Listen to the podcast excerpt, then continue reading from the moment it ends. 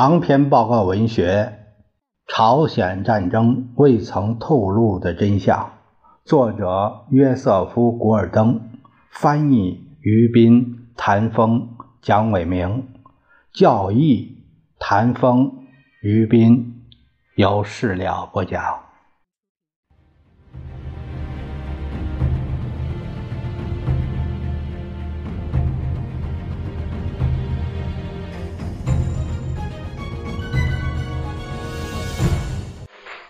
我们接下来看第三章下以下的内容，题目是“巡视战场”。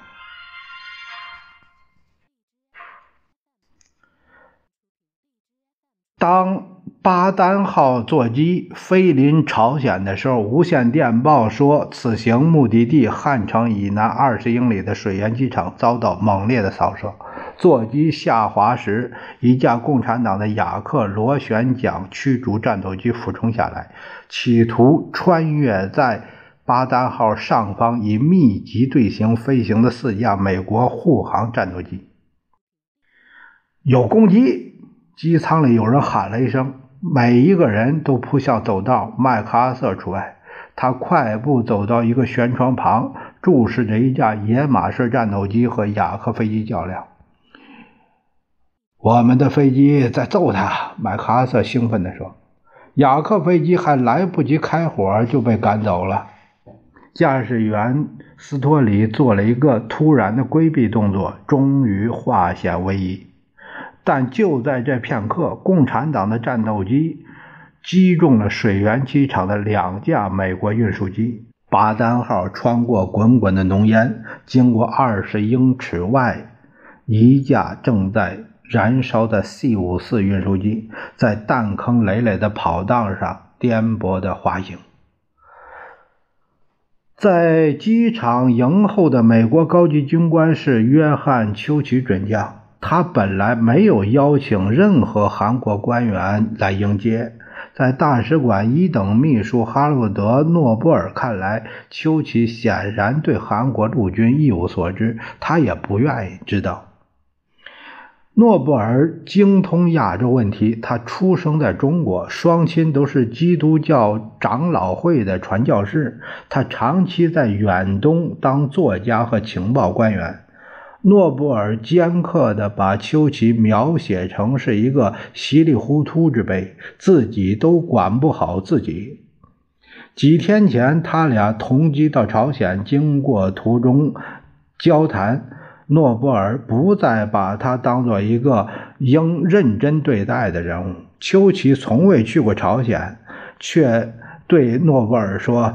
我宁可要一百名纽约警察，也不愿要整个韩国陆军。丘奇故意冷落朝鲜人的举动使诺贝尔大为震动，他向木桥报告了此事，因此韩国总参谋长蔡炳德将军协同木桥还有。丧魂落魄的李承晚总统以及其他级别较低的美国、韩国的官员来到机场迎接麦克阿瑟。身穿褪色的卡其布衬衫、皱皱巴巴的皮夹克、头戴镶有金边的破旧大檐帽、胸前挂着一副望远镜，尽管天气阴暗，还戴着个墨镜遮住眼睛。麦克阿瑟一派邋遢帅气。他装出漫不经心的样子，踏上了水源机场的沥青跑道。他认出了李承晚，便走到这位步履蹒跚的东方人面前，双手抱住他肩膀，表示深情的问候致意。木桥引导一行人来到这座空军基地边缘的一所东倒西歪的校舍，这也是秋奇顾问团的指挥部所在地。麦克阿瑟急不可待地质询情况。他此行的目的是为了获得更为确实的事实，而不仅仅是丘奇做的正式情况汇报。那不过是重复麦克阿瑟可以通过往来电报获得的消息。李承晚最精辟地概括了当前的局势。他说：“我们处境险恶。”丘奇在汇报中指出，十万的韩国陆军只剩下二点五万人，就是说损失了四分之三。麦克阿瑟询问蔡将军准备如何应付局势，蔡将军回答说，他打算招募两百万朝鲜青年入伍，给予训练，用于击退北朝鲜的入侵。美国官员一言不发，疑惑地倾听着。尽管他们出于礼貌没说出口来，但他们认为蔡将军的想法无法实现，不过是一种可悲的脱离实际的姿态。甚至连友善的哈洛德·诺布尔也不得不承认，蔡将军脑满非常、昏昏欲睡的脸庞未能给人留下一个真正军人的形象。麦克阿瑟打量了他一番，未加评论。后来他告诉李承晚，韩国应该有一位新的总参谋长。不到四十八小时，蔡将军就被解除职务。丘奇继续说：“当前急迫的战术问题是采取一系列措施，阻止令人害怕的苏制坦克。但他铿锵作响的履带和防护钢板是韩国步兵望而生畏，否则他们会顺着半岛长驱直入。尽管驻韩。”军事顾问团早先认为朝鲜的稻田地不适于坦克运动，但是北朝鲜人民军设法控制了道路，使他们的坦克畅通无阻。丘奇刚刚放下教鞭，麦克阿瑟站起来，他不耐烦地拍着膝盖说：“我们去前沿看看。”谨慎小心的丘奇要他留在水源。北面二十英里外的前线战局是变幻莫测，韩国人随时会被击溃。麦克阿瑟已经靠近前线，超出了谨慎的范围。麦克阿瑟断然拒绝了这个建议，判断一个战斗唯一的方法是亲临现场，看看正在作战的部队。走吧。有人找了个破旧的黑色道奇牌轿车供将军乘坐，驻守记者分成了几辆吉普车。这支小小的观察团在丘奇称之为一支战败溃退之军的可怕逆流中穿行。麦克阿瑟坐在车里，嘴里紧紧地叼着玉米芯烟斗。他们来到汉江边，正值韩国后卫部队竭尽全力掩护战斗人员和平民难逃。汉江对汉城来说，犹如华盛顿的波托马克河。打个比方说，麦克阿瑟仿佛正站在铁链桥北岸弗吉尼亚一侧的木栅旁，看着一支溃败的军队向南退去。这个铁链桥啊，是横跨。波托马克河连接弗吉尼亚州和华盛顿特区的一座钢制的铁桥，它建于1939年。眼见着一幅可怕的景象，汉城内一片火海，这座有六百年历史的城市腾起了滚滚的浓烟，大火在熊熊的燃烧。麦克阿瑟一声不吭地看着。倾听着北朝鲜迫击炮发出沉闷的爆炸声，随后他取下烟斗，向另一座靠近汉江更近的山头指了指，对参谋长爱德华·阿尔蒙德少将说：“我们上那座山，你看怎么样，内德？”他的建议就是命令，因此他们驱车至车辆没办法通行的地方，才下车步行上山。惠特尼将军这样描述他当时的场面：天空中回荡着致命的弹片的啸叫声，到处散发着恶臭，满眼是劫后战场的凄凉景象。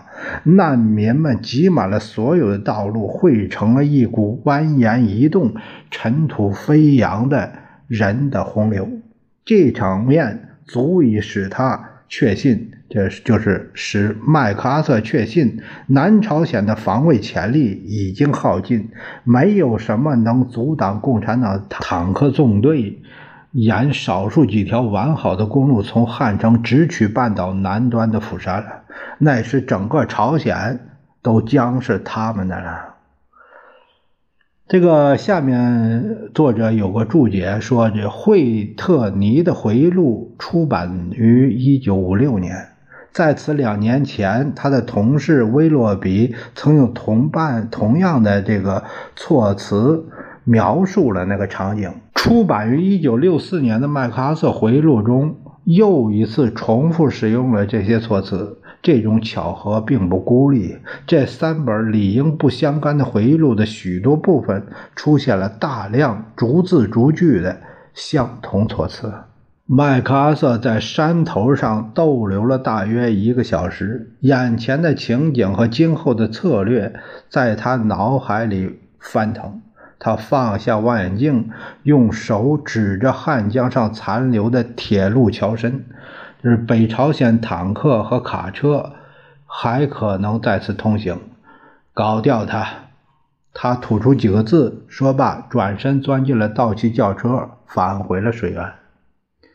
当时的陆军副参谋长，后来接替麦克阿瑟担任远东司令的马修·里奇威将军，把这些毛骨悚然的描述与爱德华·阿尔蒙德将军同时期的报告相比较后。觉得很有意思。麦克阿瑟的回忆录谈到一支战败溃退之军的可怕逆流，南朝鲜军队完全是溃不成军。麦克阿瑟从俯视汉江的有利位置上看到溃不成军、气喘吁吁的军队挤满了所有的道路，汇成一股蜿蜒移动、尘土飞扬的人的洪流。当时站在同一个山头观看同一部队的阿尔蒙德将军，在同一周内给三军参谋长的一份报告中说：“韩国士兵个个是谈笑风生，人人荷枪实弹，纷纷敬礼致意。”正如麦克阿瑟所言：“有迫击炮弹落下，但零星星星，落点甚远，谁都满不在乎。”李奇微在自己的战争回忆录中对麦克阿瑟看到的部队满身尘土的来源表示怀疑，因为在此之前的十二小时里，汉城周围连降阵雨。李奇微从麦克阿瑟捉刀带笔的报告中发现了一种添油加醋的倾向，即黑者愈黑，亮者愈亮。麦克阿瑟的汽车队。在返回水源途中，一辆载着记者的吉普车赶上了他们。记者们大声喊叫着：“共产党的雅克飞机来了！”车辆都钻进矮树丛中。除了麦克阿瑟以外，人们纷纷找地方躲避起来。麦克阿瑟稳若泰山，坐在老掉牙的道奇车里，任凭雅克飞机在头顶上嗡嗡地盘旋半小时之久。飞机并未扫射。但是麦克阿瑟的临危不惧给旁观者和记者们留下了深刻的印象。在他们的文章中，少不了提上一笔，但很难说这是勇敢的举动。一名高级指挥官为了作秀而不惜拿自己的生命冒险，这或者是几十年前向他的副官汤米·戴维斯一再展示的那种自杀性毛病下意识的固态复萌。回到校舍以后，麦克阿瑟和李承晚私下交谈了约一个小时。麦克阿瑟并未散布任何虚假乐观的论调。韩国陆军危在旦夕。麦克阿瑟认为，韩国军队靠自己的力量难以抵挡。不过，他还是打算提供一切可能的援助，帮助韩国保卫自己。他俩交谈时，机场附近。远处空战中的雅克飞机正在进行猛烈异常的射击。由于麦克阿瑟的行动仍受到各种限制，他当时不能许愿向南朝鲜提供全面支持。但是，据他后来写道。就在此次视察途中，他已经酝酿成熟扭转战局的基本战略，把小股预备队逐步投入到缺口中，作为鼓舞萎靡不振的南朝鲜人士气的权宜之计，在尽量靠南的防御区域中稳定战局，使美军能在朝鲜半岛上建立立足点，增加美军力量，直至达到势均力敌或者是超过敌人的水平。最后实施二战时，他在太平洋战区曾经极为成功的使用过的两栖攻击，在远离战线的北朝鲜后方发动大胆的进攻。据麦克阿瑟后来回忆，当他伫立山头时，已经选定登陆地点——汉城以西二十英里的仁川港。麦克阿瑟当晚飞返东京的途中，对《纽约先驱论坛报》记者玛格丽特·希金斯说：“如果美国打算拯救朝鲜，必须动用地面部队。给我两个美军师，就能守住朝鲜。”我回到东京，就马上向杜鲁门总统建议，即刻向朝鲜派遣两个美军师。但是我不知道总统能否采纳我的建议。星期四晚上八点，麦克阿瑟抵达日本。此刻，美国东部时间正是早晨六点，但他。并未像对希金斯所说的那样，立刻向参谋长联席会议提出派遣部队的要求，只是又一次玩弄口是心非的伎俩，以确保得到他所需要的一切。结果证明，三军参谋长和总统已经做出了同样的决定，动用美国地面部队，但却经历了冗长且极度犹豫不决的过程。下面一个题目是美国加强干预。六月二十八日，星期三，三军参谋长们通宵达旦地研究了前线的局势后，终于承认，仅仅靠海空军无法挽救韩国的局势。空军的战斗机、轰炸机在白天可以摧毁北朝鲜的坦克纵队，但他们却阻挡不了十万之众的步兵进攻仅有四分之一兵力的韩国部队。在上午举行的一次会议上，参谋长联席会议指示联合战略研究委员会研究一下，如果当前在朝鲜采取的行动方针收效甚微。那么，从军事角度出发，应采取什么行动方针，并且限期四十八小时内拿出方案来。该委员会应该考虑空军在三八线以北采取行动，以及不包括派遣地面部队在内的其他行动。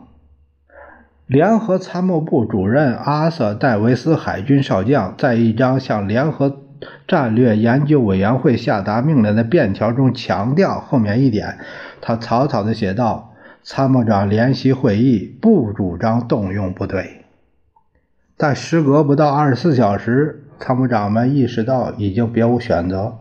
秋崎将军的调查团从朝鲜发来第一批报告，概括指出，十万之众的韩国陆军锐减到二点五万人。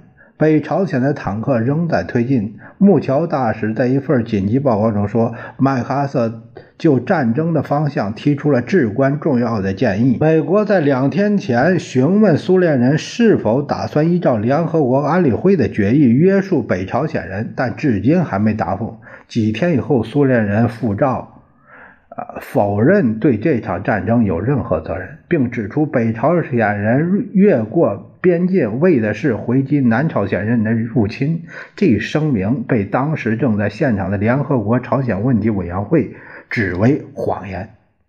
虽然中央情报局未发现苏军和东欧卫星国部队在欧洲有异动。但是，笼罩在不安情绪下的华盛顿人士始终认为，北朝鲜的入侵或者是试探美国抵御共产党阵营扩张的决心，或是一场全面战争的前奏。不管苏联的动机如何，共产党人插手朝鲜，使美国战略家们忙不迭地重新审查他们制定的计划。一九五零年六月之前，代号为。Offtakeo 的美国作战计划依据的是一份五角大楼参谋报告所归纳的，在远东采取战略守势，在西欧实行战略攻势的构想。如果可能的话，就保住西欧，并以此作为进攻苏联的基地。该文件指出，西欧对美国的整体安全具有最为重大的战略价值。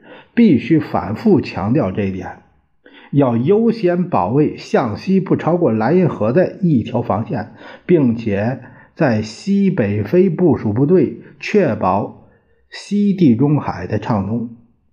计划也适用于西半球的防务。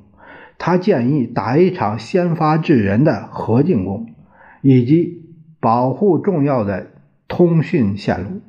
远东被忽视了。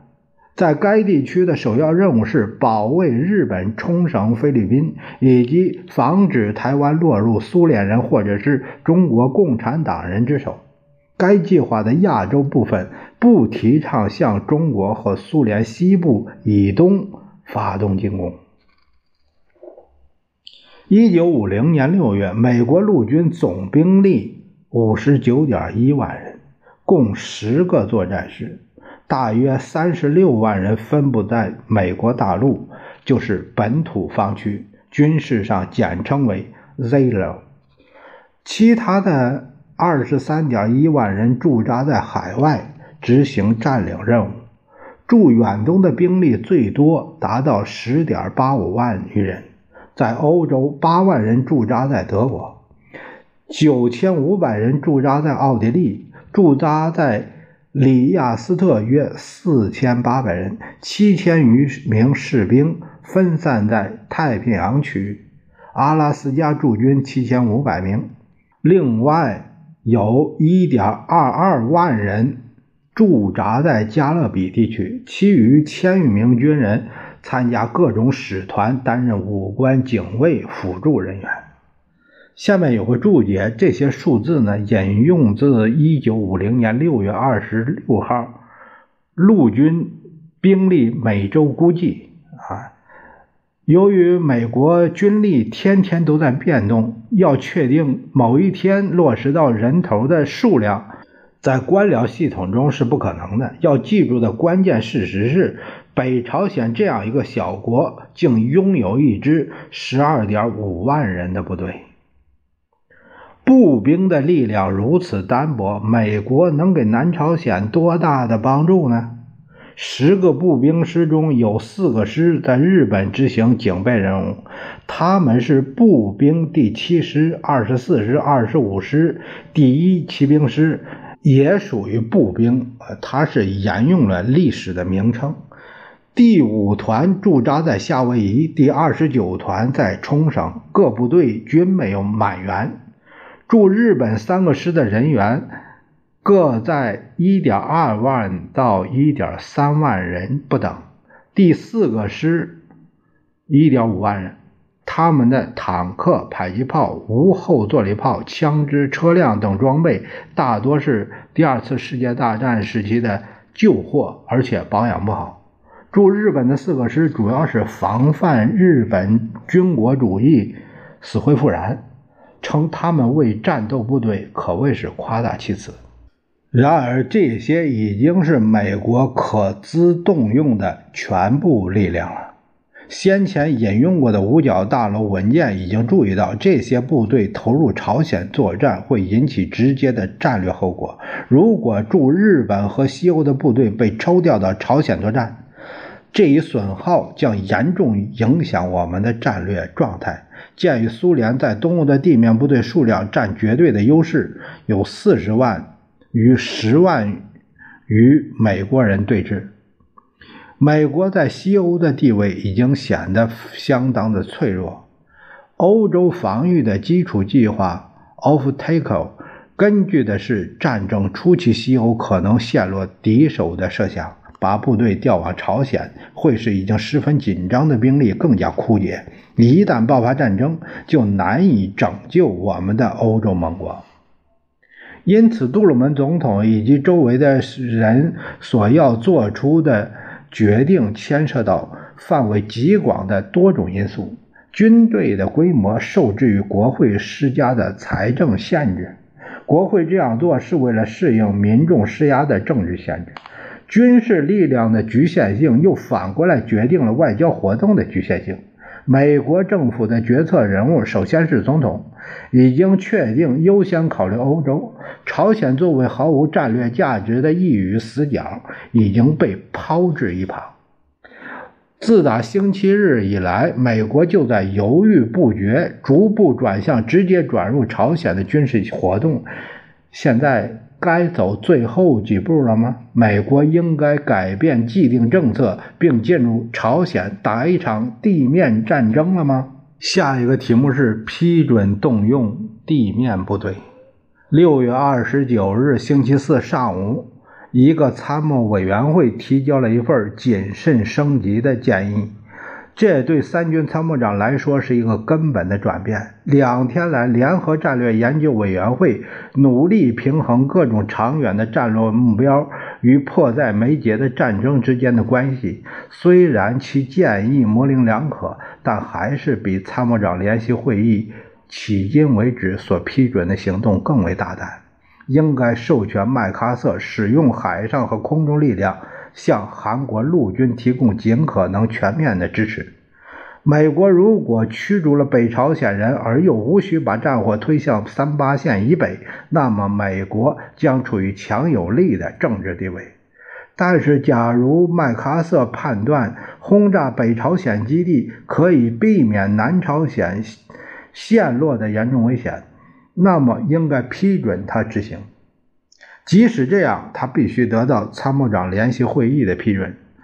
正如所指出的那样，麦克阿瑟已经擅自下令轰炸三八线以北地区，而华盛顿还被蒙在鼓里。这项建议在三军参谋长和国防部长路易斯·约翰逊之间引起了激烈的争论。争论后形成了一致的意见。用参谋长联席会议一份文件的话来说，相当勉强地达成了认为该委员会的力度还不够大，而且投入地面部队的时机已经成熟。在约翰逊建议下，会议挪到了白宫继续举行。国务卿艾吉逊和其他的外交官一同参加了讨论。约翰逊首先发言。他提议，仅是为了建立一支供空军行动的安全基地，就应该动用地面部队。从远在日本的基地飞来飞机，在目标空域行动的时间极为有限，并且无法与他们要支援的韩国部队取得联系。约翰逊还抱怨，把海空军行动限制在三八线以南的做法，使北朝鲜的补给品增援部队能安全地向南运送。建立一个得到保护的空军基地，不但可以鼓励南朝鲜人，而且一旦需要，还可以保证那里的美国人员安全撤离。总之，约翰逊认为我们在朝鲜必须至少有一个美国人的立足点才可以。杜鲁门担心苏联人会把这些强有力的行动视为美国企图进攻苏联的一种迹象。尽管他已经准备采取一切必要的行动把北朝鲜赶过三八线，但是他不愿意美国卷入朝鲜战争，以致无法应付后来可能发生的类似局势。杜鲁门不希望流露出丝毫准备同苏联打一场战争的意思。约翰逊和三军参谋长告诉他，他们也不希望有这种暗示。陆军部长佩斯也表示，在三八线以北采取行动要慎之又慎。杜鲁门应该同意飞机在北半部行动，但是只准摧毁军用补给品。艾奇逊。似乎魄力更大点认为空军在执行任务时不要机械地把三八线作为一条限制线，但是行动不能蔓延到满洲。艾吉逊概要地向会议汇报了国务院对苏联行动所做的估计。两天前，美国发出一份照会，提醒苏联人注意安理会的决议，并且。敦促他们利用他们的影响，使北朝鲜人停止入侵。苏联人在回答中把入侵的罪责加到南朝鲜人身头上，但却说他们将恪守外国力量不得干涉朝鲜内务事务的原则。据国务院的解释，这番言语表明俄国人将置身朝鲜事务之外。这意味着杜鲁门他评论说。这意味着苏联人将让中国人和北朝鲜人替他们打仗。艾吉逊说：“尽管尽管国务院和中央情报局还未发现中国干涉的任何迹象，但是他们可能会参战。”最后，会议决定批准空军、海军打击在北朝鲜的军事目标，并且迅速向朝鲜派出地面部队，以保卫釜山周围的港口、机场、通讯设施。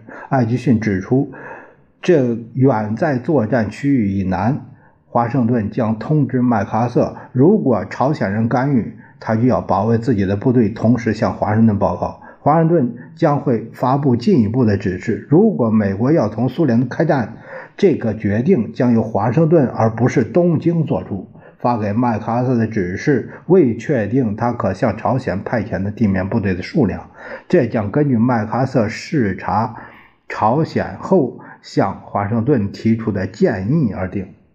白宫会议结束的时候，华盛顿已接近黄昏，东京是上午十点。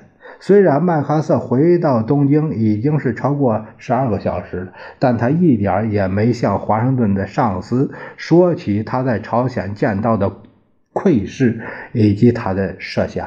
令人难以理解的是，三军参谋长们把下午的会议结果传达给他们的战地司令官，并且坐等他的回音。